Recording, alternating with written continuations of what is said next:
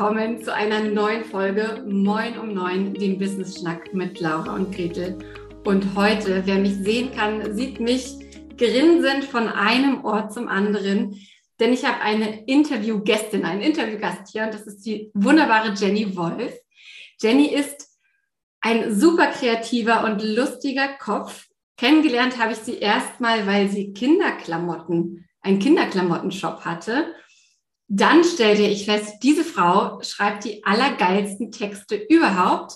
Und weil mir nicht so oft Leute begegnen, die den gleichen Texthumor haben wie ich, habe ich gesagt, die musste einladen, die musste kennenlernen, mit der musste mal darüber schnacken, wie man gute Texte schreibt. Jenny, willkommen. Herzlichen Dank für diese schöne Einführung. Hallo, Gretel. Ja, ich freue mich riesig, dass du da bist. Wir haben schon im Vorgespräch äh, festgestellt, es ist ein riesiges Thema, wie man denn nun gute Texte schreibt, wie man Texte mit Pfiff schreibt, wie du auch so schön sagst. Aber erklär doch vielleicht einmal ganz kurz, wo hast du mit Texten zu tun? Was textest du? Wo kommt deine Liebe dafür her? Oh, jetzt wird es aber ein großer Bogen. Also es sind viele Fragen auf einmal. Gell? Ich fange mal an. Was mache ich heute mit Texten? Ähm, ich äh, schreibe, äh, bin im Angestelltenverhältnis und schreibe die Texte äh, in der Firma Lisa Mattler und bringe auch dort Unternehmerinnen in ihrem Unstoppable Business University Programm bei, wie man gute Texte verfasst. Ähm, dabei geht es eben darum, alle Arten von Texten abzudecken, also seien es jetzt Sales-Texte, E-Mail-Texte, Social Media, solche Geschichten. Und ähm, wo ich herkomme, ja, ähm, ich habe ein doppeltes Germanistikstudium abgeschlossen. Wie ich immer sage, ich habe immer hab als erstes ähm, den ganz klassischen Magister gemacht und habe dann danach noch das Staatsexamen hinten dran gehangen und habe dann als Gymnasiallehrerin Schüler und Schülerinnen ähm, das Schreiben beigebracht. Und äh, in meiner Mutterschaft entwickelte sich da eine scheinbar neue Leidenschaft für das Schreiben. Und so bin ich jetzt heute eben äh, hier gelandet. Ja. Sehr cool. Ich finde das äh, lustig, weil du hast ja auch mal irgendwo geschrieben, ich habe dich natürlich ein bisschen gestalkt, hast du geschrieben, ja, sobald die Leute hören, dass du Deutschlehrerin bist, ähm, ist erstmal so Respekt da und es wird sich für zig Fehler entschieden, äh, entschuldigt. Das kann mir nicht passieren. Ich bin Deutschlehrer Tochter. Und habe schon im frühen Alter die Kommata auf Busbeschriftungen korrigiert. völlig, völlig bekloppt. Aber ja, so von, von einer Festanstellung als Lehrerin, dein Vater hat auch gesagt, er fragt sich, wann die Taxi-Lizenz noch dazukommt, ob vor oder nach dem Studium hin zur Texterin? War das ein weiter Weg für dich oder hast du einfach festgestellt, ich kann das gut, offensichtlich wird es gebraucht, ich mache das mal? Das war tatsächlich so eine Mindset-Geschichte. Also im Lehrerinnen-Dasein war man ja nicht nur den Schülern gegenüber immer so auf äh, Fehlersuche bedacht, sondern einfach auch innerhalb des Kollegiums. Also du bist ja ständig ähm, einer Bewertung ausgesetzt und im Grunde genommen wird dir immer nur aufgezeigt, was du noch nicht kannst oder noch nicht gut genug kannst oder wo du die Fehler gemacht hast.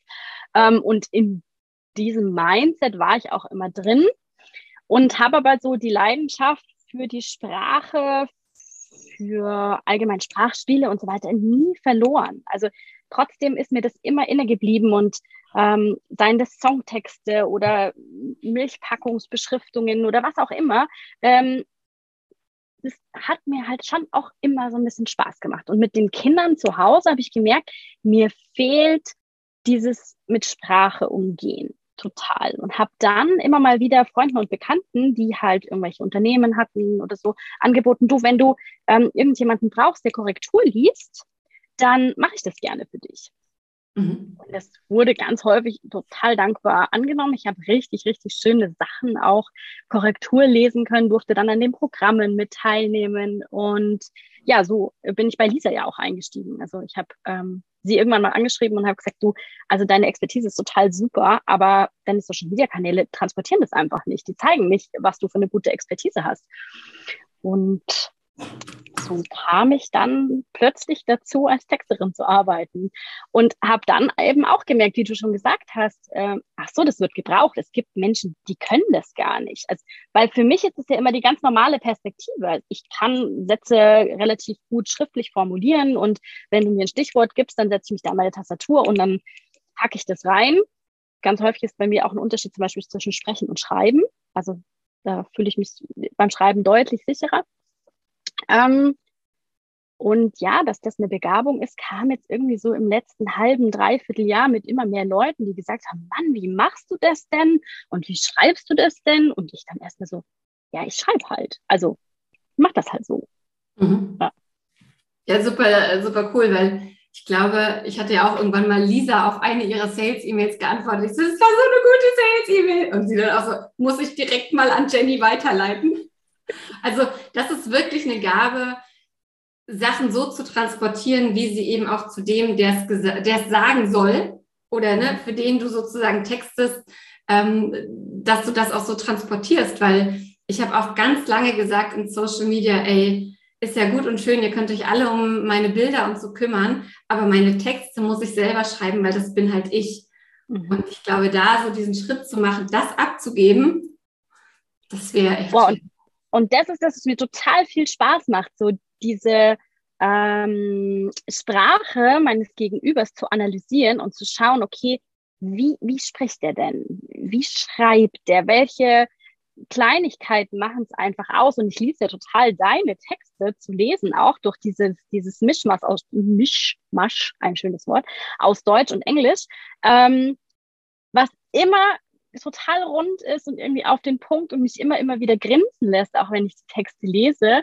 Und ich hätte tatsächlich mal Lust, einen Gretel-Text zu verfassen. Also ich glaube, ah. das würde mir wirklich Spaß machen, da zu versuchen, in deine Sprache reinzukommen, ja. Ich sage ja nur, be careful what you wish for. Och, ich sende einfach mal aus und nehme, ja. was ich kriegen kann. Schauen wir mal, was ich empfange. Und jetzt sind wir ja hier, um anderen zu helfen, auch bessere Texte zu schreiben. Weil genauso wie ich ja sage, okay, verkaufen fliegt dir vielleicht nicht zu und ist vielleicht nicht so dein Lieblingsthema, ähm, ist das ja auch beim Texten so, dass einige sagen, oh, ich kann das irgendwie nicht, ich will das nicht, ich, das ist schwer für mich. Dann gibt es natürlich die Möglichkeit zu sagen, hey, dann lass es jemand anderes für dich machen. Aber wenn man es jetzt selber machen möchte, weil man gern dran arbeiten möchte, weil vielleicht die Ressourcen nicht da sind, weil man auch denkt, okay, das muss doch was sein, was ich lernen kann. Was kannst du vielleicht mal so als initialen Tipp geben? Wie können Texte besser werden? Oder ich gehe noch mal einen Schritt zurück.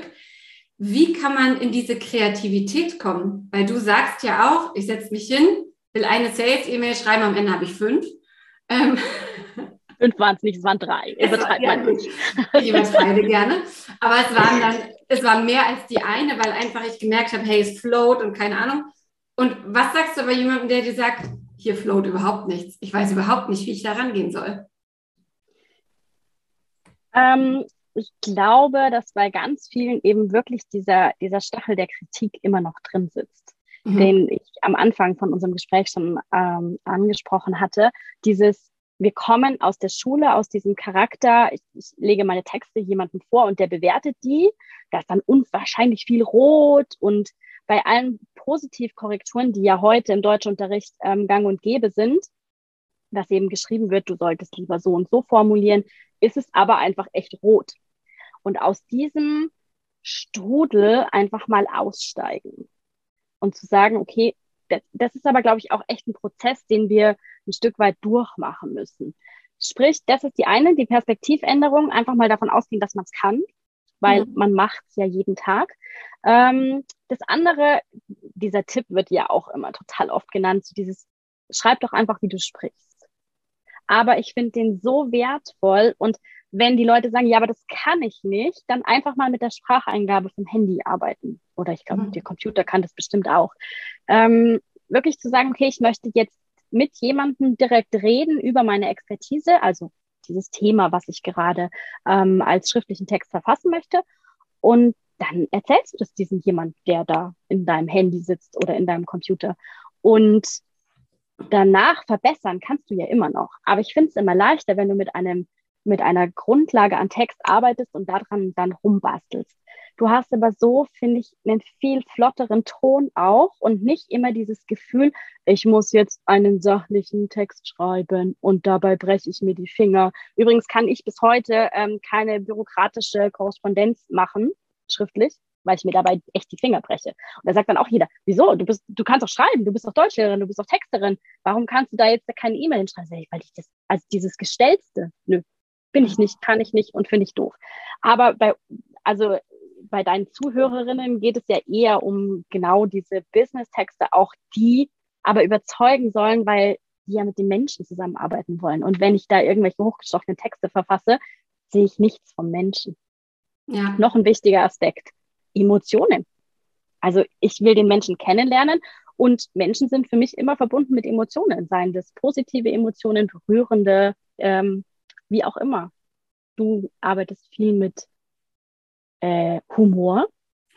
Ach. Und der spricht natürlich auch eine entsprechende Kundin an. Also Menschen, die über deinen Humor nicht lachen können, die wollen halt auch nicht mit dir zusammenarbeiten, aber das ist super. Ähm, von dem her hast du schon mal das genial ausgesiebt, dass humorvolle Menschen eher Gretel als Sales Coach anstellen. Da hast du absolut recht, sehr unbewusst natürlich. Ähm, also die, diese Humorgeschichte, mein Mann würde mir attestieren, dass ich nicht sonderlich lustig bin, aber das ist eine andere Geschichte. Aha. Was du ja auch sagst ähm, und was ich auch mal wieder feststelle, ist, dass das natürlich ein Positionierungsthema ist, wie ich Texte schreibe und so weiter. Und ich glaube auch, dass es über, also darüber kommt, wie wir aufgezogen wurden, dass es diese Diskrepanz gibt zwischen hier bin ich als Person und das kann ich gut und das sind meine Hobbys und jetzt rede ich über meine Arbeit. Und da muss ich plötzlich professionell sein und ich muss plötzlich ganz anders reden und so weiter. Und ehrlicherweise hatte ich das am, ganz am Anfang auch. Ne? Ich komme aus einem B2B-Vertriebskontext. Für mich war alles Vertrieb und Sales und keine Ahnung was und habe dann natürlich eine ganz andere Sprache genutzt als meine Kundinnen, die halt auch gesagt haben, was will sie? Vertrieb, Sales, das muss irgendwo im Konzern stattfinden, aber nicht hier. Ja. Und gleichzeitig halt auch so dieses, ja, also wenn du, wenn du Sales Coach sein möchtest, hat mein Verwandter zu mir gesagt, dann musst du doch auch Fotos machen, wo du mit einem Abakus sitzt und vorm Computer und keine Ahnung was. Und ich so, nee, meine Fotos werden am Strand gemacht, weil wer mit dem blonden Sales Coach nicht arbeiten möchte, der auch noch, weib, noch weiblich ist, der hat halt ein Problem und ich habe es halt nicht. Aber ich habe ganz oft so diesen Eindruck, sobald es ans Schreiben geht, ist da dieses, jetzt ist es in Stein gemeißelt, das muss richtig gut sein. Ich sitze an dem Instagram-Post drei Tage, weil der muss meine Message so richtig, ähm, so richtig transportieren. Und eigentlich würde ich immer gerne sagen, schreibt doch einfach mal, haut raus, man kann alles wieder löschen, ähm, geht doch mal eine Weile einfach auch auf Quantität statt auf Qualität. Und ihr werdet feststellen, dass das, was für euch vielleicht qualitativ weniger hochwertig ist, jemand anderes direkt anspricht und das genau das, das ist, was dann so diesen Wiedererkennungswert hat. Absolut. Äh, volles Go von mir auch. Ähm, Sage ich auch immer wieder, drück einfach mal auf Veröffentlichen. Es kann dir einfach wirklich nichts passieren. Es explodiert nichts, es fliegt dir nichts um die Ohren. Ich sage auch immer, es haben super wenig Leute polarisierende Themen, wo sie sich mhm. vielleicht auf Gegenwind mal einstellen müssen, sondern es ist einfach auch die, diese Angst vor der Sichtbarkeit, glaube ich, hängt da auch mit dran. Ähm, und ja, klar, logisch, raushauen, machen, einfach mal machen. Und dann halt im Nachhinein sagen, okay, das hat jetzt nicht funktioniert. Da kann man dann ja immer noch in die Analyse reingehen und sagen, ja, okay, woran hat es gelegen? Hat es ein Thema gelegen? Vielleicht doch irgendwo schreibtechnisch, kann ich mir noch drei Tipps holen. Aber Schreiben ist auch Sport. Mhm. Wenn du es wenn du's machst, wirst du besser. Und da helfen zum Beispiel auch so Geschichten wie ähm, Journaling machen. Einfach mal zu einem bestimmten Thema sich hinsetzen und fünf Minuten einfach schreiben, ohne diesen Bewertungsfilter im Kopf anzumachen. Und genau das mache ich im Grunde genommen auch. Ich schreibe einfach mal runter, was ich so an Ideen habe. Und erst danach gehe ich rein und sage, okay, das sollte ein Social Media Post werden und hat halt jetzt leider 10.000 Zeichen, das ist vielleicht ein bisschen lang geworden. Ne? Aber dann kann ich aber immer noch kürzen oder ich mache halt 10 Social Media Postings draus. Ähm, die Bewertung kann ich danach immer noch mal anschalten. Genau das gleiche mit mit Rechtschreibung und Verbessern von Tippfehlern und solche Geschichten. Wenn du mit mir WhatsApp schreibst, habe ich tausend und einen Tippfehler drin, weil es mir egal ist, solange es noch lesbar ist. Mhm.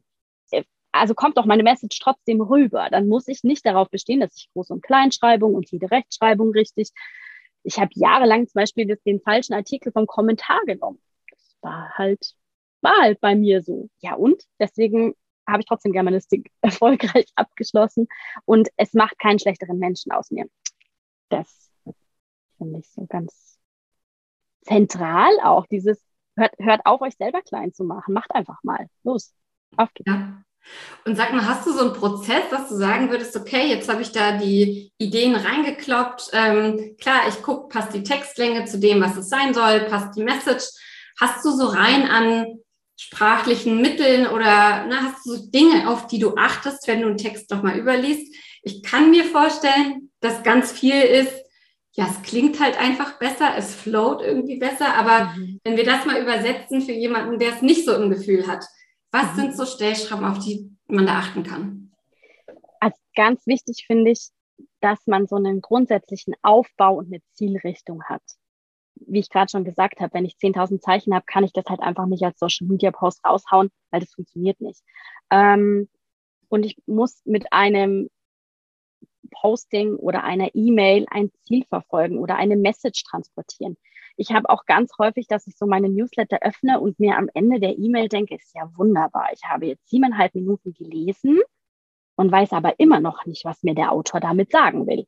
Mhm. Das sollte halt unbedingt transportiert werden. Das klingt so simpel, aber ich glaube tatsächlich, dass diese Frage sich ganz wenig Leute stellen. So, was will ich eigentlich sagen? Welches Ziel verfolge ich? Möchte ich verkaufen? Möchte ich den Leuten heute ein gutes Gefühl transportieren? Möchte ich, dass sie mich kennenlernen? Da gibt es ja total viele Variationen, ähm, was man machen kann. Und der Aufbau, was ich schon angesprochen habe, ist, ähm, meinen Achtklässern habe ich immer gesagt, ein Argument ist aufgebaut in Behauptung, Begründung, Beispiel.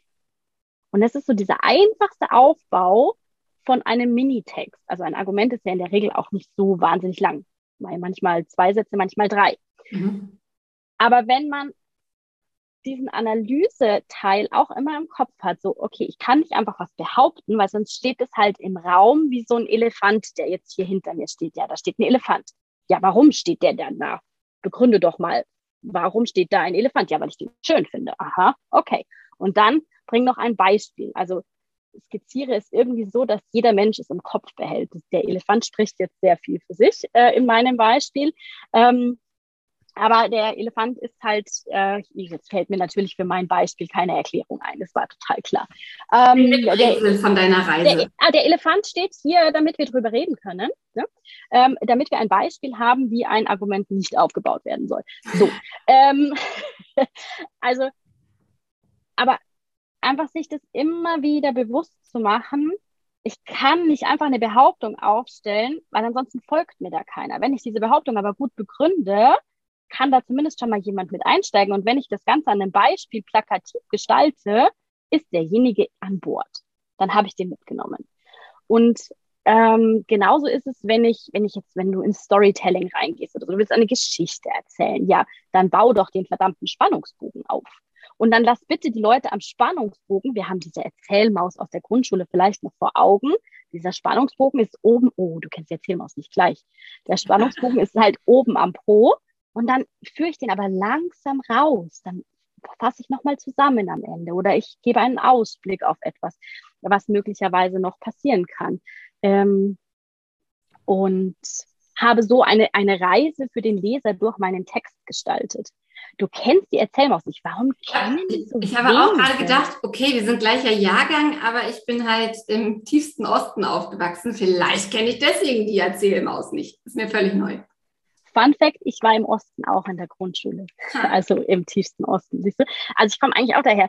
In, ich glaube, ich kenne sie tatsächlich aus der Didaktik. Vielleicht wird die erst später unterrichtet. Vielleicht lernen sie deine Kinder noch kennen. Nein, also die Maus hat ja grundsätzlich eine, eine Schnauze und dann geht es ja so hoch und dann hat sie da oben so ein Po und dann fällt es so ein bisschen runter. Ähm, und das soll so diese Reise von ähm, erzählenden Geschichten darstellen. Also du steiger, fängst an zu erzählen und dann steigerst du langsam die Spannung und ganz oben ist dann der Höhepunkt dieser, der Wolf, der dann die, die, die Maus frisst, dann frisst er die Maus so. Ähm, und dann hat es aber ja auch noch ein Ende, dann hört es ja nicht einfach auf, die Geschichte, sondern hat noch so eine Abrundung. Das ist lustig, ich habe mir jetzt wirklich mal Erzählmaus aufgeschrieben, weil ich habe im Kopf so eine Erzählmaus, die so ein Downward Dog macht in Yoga, weil ich denke, wie kommt der Hintern da hoch? Aber gut. Es wird sich alles anhand eines Bildes aufklären, ich bin mir sicher. Ja, google mal Erzählmaus, ähm, dann wirst du verstehen, was ich meine. Mache ich nachher. Ähm, ich sage ja ganz gerne immer in meinen ähm, Coachings, beziehungsweise wenn ich eine Sales-Page mir nochmal angucke oder Sales-E-Mails durchgucke oder was auch immer, dann rede ich mich ja um Kopf und Kragen und sage immer wieder, oder ich, beziehungsweise rede mir den Mund fusselig, nehmt den Konjunktiv bitte raus. Nehmt den Konjunktiv. Kein würde, kein hätte, kein könnte. Strahlt Souveränität aus. Ähm, bitte, weil die Menschen wollen mit euch arbeiten, wenn ihr Souveränität ausstrahlt. Und dann habe ich gestern eine Sales-E-Mail bekommen von einem Netzwerk, in dem ich bin. Und die E-Mail war ungefähr so, wir würden uns gerne was Neues für euch ausdenken, ein Angebot, wir hätten uns mal überlegt, ob vielleicht Format 1, das könnte dann acht Wochen dauern, sieben Calls sein, ähm, drei Nachmittage und ein 1 zu 1 Coaching. Dann wäre Format Nummer zwei so. Und drittens hätten wir noch uns überlegt, vielleicht so, was würde euch denn gefallen? Und ich bin da wirklich, ich saß da und bin fast abgefallen vom Glauben. Also, wenn man einen Trigger sucht für mich, dann ist es der Konjunktiv. Was ist das bei dir? Boah, das ist voll die gemeine Frage. Also erstmal habe ich jetzt überlegt, ob ich auch so allergisch auf den Konjunktiv bin. Nee, bin ich gar nicht. Also bei mir ist es noch kein Trigger. Ab diesem Interview wird es sehr wahrscheinlich einer sein. Ich äh, verstehe dich da total, dass diese E-Mail dich jetzt nicht unbedingt mitgerissen hat. Ähm, Viel schlimmer noch, sie hat dafür gesorgt, dass ich sie an meine an meine Laura geschickt habe und gesagt habe, das kann doch nicht wahr sein. Wir müssen den Leuten zeigen, wie man vernünftige Verkaufs-E-Mails schreibt. Also es hat mich über den eigenen Ärger hinaus dazu gebracht, das mit jemandem zu teilen. Und ich erzähle es dir ja jetzt auch noch wieder. Also ja, aber ich, habe ein, ich habe ein Konjunktivproblem. Ja, offensichtlich. Ähm, ich kann ja keinen Trigger bei mir nennen. Also es sind, glaube ich, was mich wahnsinnig macht, ist so dieses, wenn ich unter dem Lesen nicht verstehe, was mir der Autor, die Autorin damit sagen will. Das ist sowas, da werde ich wahnsinnig, weil ich da auch immer sage, das ist meine wertvolle Zeit, die ich damit verschwende. Und deswegen ist das immer das allererste, was ich den Leuten, die mich fragen, wie soll ich denn den Text schreiben? Ja, was willst du denn überhaupt sagen? Also, was soll am Ende dastehen? Und bitte immer dieser Appell, verschwende nicht die Zeit deiner Leser und Leserinnen, ähm, weil ich das ich finde das sehr wertschätzend, wenn ich schnell auf den Punkt komme und schnell sage, worum es geht und das aber vielleicht auch noch schön. Ja, bin ich ganz bei dir. Ich lese sehr gerne sehr gute E-Mails. Dann können die auch mal länger sein, aber ansonsten gerne auf den Punkt kommen und nicht alle Sachen, oder? Nicht alles in eine E-Mail aufpacken. Die Testimonials und wo das herkam und die Eckdaten und äh, noch drei Informationen dazu, wer schon gebucht hat und keine Ahnung was. Und du denkst dir so, das wären jetzt fünf wunderschöne E-Mails geworden. Ja, genau. Ich sehe das auch immer so, okay, stopp, lass uns das mal teilen, bitte, äh, in einzelne Häppchen. Die esse ich ja auch viel leichter. Also ich mag zum Beispiel Sushi viel lieber als so einen großen Schweinebraten auf meinem Teller. Ähm, weil kleine Häppchen äh, sind leichter verdaulich irgendwie. Und die nehme ich auch gut mit mal so zwischendrin. Wann, se wann setze ich mich denn hin und lese wirklich ausgiebig lange E-Mails? Die ja. öffne ich und sehe schon so, das dauert, bis ich die gelesen habe. Ja, mache ich dann wann anders? Und selbst wenn dann die Öffnungsrate super ist, hat es keiner gelesen. Mhm. Hat es vielleicht trotzdem keiner gelesen. Ja, da sagt die Öffnungsrate dann gar nichts. Ja. Wie ist es denn? Wir haben es ja jetzt gerade schon angesprochen, ne? wenn ich sage, fünf wunderschöne Sales-E-Mails, da fallen meinen Coaches meistens schon, fällt die Kinnlade runter, die sind so, fünf muss ich schreiben. Mhm. Ähm, ist ja immer wieder so eine Frage. Ne? Ich möchte niemanden auf die Nerven gehen. Keiner liest das. Wie viel ist zu viel? Was rätst du in puncto Anzahl Sales-E-Mails? Ich sage immer, die blödeste Antwort, die Sie hören können, das kommt darauf an. Depende. Entschuldigung, äh, nicht hilfreich, ich weiß. Äh, letztlich kommt es aber wirklich darauf an. Also es kommt darauf an, wie viel kannst du zu deinem Thema überhaupt sagen ähm, ohne quasi zu viel von deinem Programm. Ich meine, du sollst ja auch dein Programm nicht komplett, äh, den Inhalt deines Programms komplett in deinen Sales-Mails schon auspacken. Ähm, und dann, wie du schon gesagt hast, würde ich so einzelne Komponenten wie jetzt ein Testimonial in einer eigenen E-Mail oder mehrere Testimonials in einer eigenen E-Mail nehmen. Ich würde ähm, das grundsätzliche Programm, den Ablauf, das wären alles so einzelne Mails, die ich, glaube ich, nutzen würde und dafür immer einen coolen Aufhänger irgendwie suchen. Und zum Thema, ja, ich will die Leute auch nicht nerven. Ja, du wirst vielleicht mit mehr E-Mails mehr Abmeldungen haben.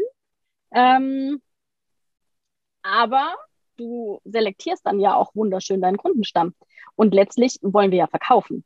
Und wenn wir verkaufen wollen, müssen wir halt unser Programm zeigen. Also wir, wir haben ja kein Schaufenster, wo die Leute vorbeispazieren und sagen, ah, okay, gut, ja, das Grün gefällt mir, da gehe ich mal rein und schaue mir das an, sondern euer Sprachrohr ist ja der Text, der Social Media Kanal, die E-Mail, whatever. Und ja, wenn man viele Abmeldungen hat, dann weiß man aber zumindest, dass die Leute nicht interessiert sind an dem, was man da gerade macht. Doch auch eine Antwort. Stimmt.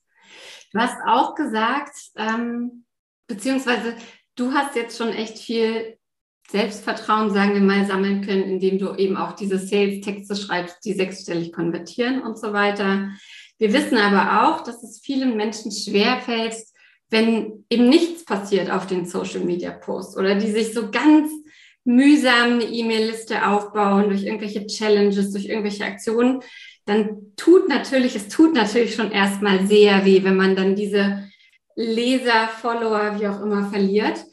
Und dann gräbt sich vielleicht auch wieder so ein kleiner Mindfuck ein, keiner will das lesen, was ich hier mache. Was redest du da? Wie kann man sich Selbstbewusstsein aufbauen im Punkto Texte? Indem man mit wohlgesonnenen Menschen über die eigenen Texte spricht. Und wenn ich mit Menschen spreche, wo ich weiß, die mögen mich und die sagen mir, aber du, das klingt hier total doof, nehme ich das ganz anders auf. Dann kann ich das weitertragen, kann sagen, ja, aber ich will das so sagen. Also für mich klingt das gut. Ähm, oder aber ich kann sagen, ah, okay, dann denke ich da nochmal drüber nach. Ich finde halt Buddies total wichtig. Und gerade wenn es um Texte geht und Textstrukturen, da einfach mal jemanden drüber lesen lassen, der einem Feedback gibt, ist total wertvoll. Ähm, und ich kann das total verstehen, wenn die, wenn die Follower verlieren oder ähnliches, ist es natürlich immer ein Kratzen an, an diesem Selbstbewusstsein. Und auch wenn du sagst, ich, ich schreibe Texte, die sechsstellig konvertieren, das klingt wahnsinnig toll, aber dieses Mindset habe ich noch lange nicht, das weißt du ganz genau. Ähm, was aber auch vollkommen okay ist. Ich zweifle auch immer an mir selber. Letztlich bringt mir aber Feedback auch total viel wenn ich, wenn jemand sagt, nee, also dieser Satz klingt irgendwie total gestellt und ich verstehe überhaupt nicht, was du mir damit sagen willst, dann komme ich ja überhaupt erstmal in die Reflexion rein. Mhm. Ich glaube echt, dass so ein, so ein Netzwerk, was wohlgesonnen ist, wahnsinnig viel hilft. Ja. Dann habe ich noch zwei Fragen. Wir sind schon gleich am Ende. Das ist voll schade. Ähm, wir haben ja auch im Vorgespräch schon gesagt, wir können euch hier ganz viele Tipps geben und ihr seht, wir machen das gerne. Es sprudelt aus uns raus. Umsetzen müsst ihr aber selber. Das heißt, ihr müsst euch hinsetzen, ihr müsst diese Texte schreiben, eure Learnings ähm, sammeln, ihr müsst das Feedback sammeln und so weiter. Und wir haben beide das schon erlebt, dass wir Coaches erzählt haben, hey, mach's doch mal so und mach doch mal hier und das mach mal nicht und so weiter. Und es ist dann sehr frustrierend auch für uns festzustellen, wenn das nicht passiert. Es gibt immer Menschen, die setzen das um und boah, man denkt sich so krass, was der oder die alles mitgenommen hat. Dann gibt's andere, die machen das nicht und du hast das ganz Schlaues gesagt vorhin, was man gut in Sales-E-Mails vermeiden sollte. weil ja. unser Gehirn nicht auf alles eingestellt ist, was wir da lesen. Kannst du das nochmal wiederholen, weil ich fand es super. Äh, unser Gehirn mag keine Verneinungen. Also deswegen sind zum Beispiel Affirmationen auch positiv formuliert.